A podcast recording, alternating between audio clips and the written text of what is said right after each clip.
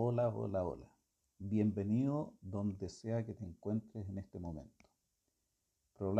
Probablemente confinado a un espacio pequeño en nuestras residencias, pensando en aquellos momentos que teníamos una mayor libertad y podíamos deambular por distintos lugares. Cómo echamos de menos en este minuto las plazas, la playa, el cerro, las calles. Pero por otro lado también esto nos ha traído beneficios, tenemos un, aire bastante más limpio. El día de hoy yo quería referirme a algunos aspectos que han pasado eh, medianamente desapercibidos con este tema de la pandemia eh, y que están vinculados estrechamente con la alimentación.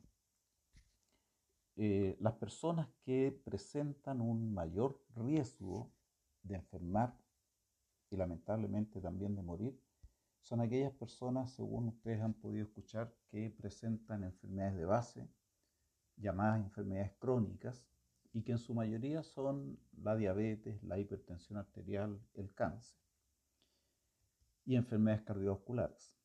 ¿Sabes tú qué relación hay entre estas enfermedades que yo te he nombrado?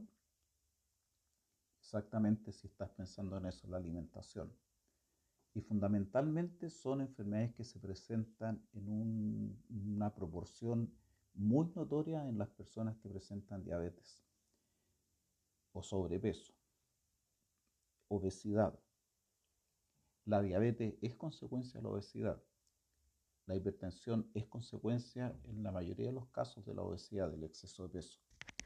Por lo tanto, cuando nosotros hacemos acciones para prevenir el aumento de peso o acciones para reducir de peso en el caso de tener un peso muy elevado, lo que estamos haciendo es estarle dando más vida a nuestro organismo, pero no solamente darle vida, también le estamos dando calidad a nuestra vida.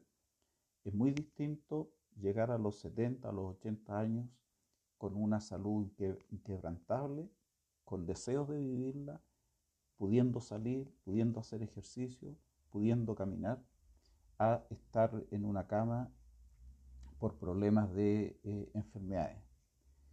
Eh, pero particularmente esta, esta pandemia está enviándonos un gran mensaje y el mensaje es que necesitamos cuidarnos, porque junto con los problemas que yo les he señalado, la alimentación también contribuye para que el organismo vaya eh, formando un sistema de defensa, el sistema inmunológico, de la mejor calidad posible.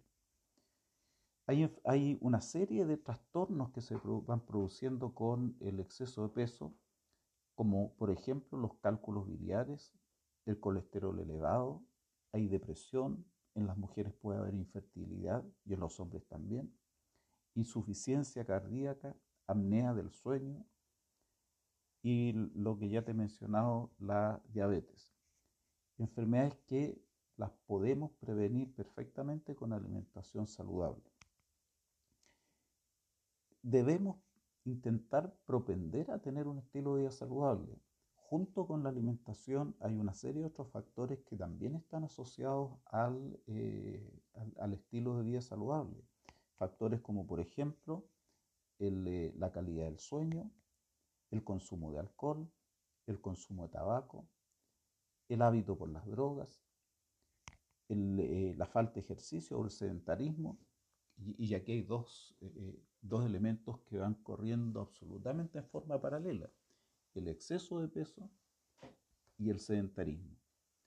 Y justamente estos dos elementos son los que se están dando en forma muy intensa en estos minutos de confinamiento, de distanciamiento social, en que prácticamente estamos en nuestras casas sin hacer ejercicios durante todo el día. Y como tenemos cerca el refrigerador y la despensa, estamos consumiendo alimentos mucho más de lo que quisiéramos. De manera que yo te invito a seguir escuchando este podcast porque vamos a hablar de la alimentación y de qué puedes hacer para mantener un una alimentación saludable y tener una gran calidad de vida. Nos vemos en el próximo. Chao.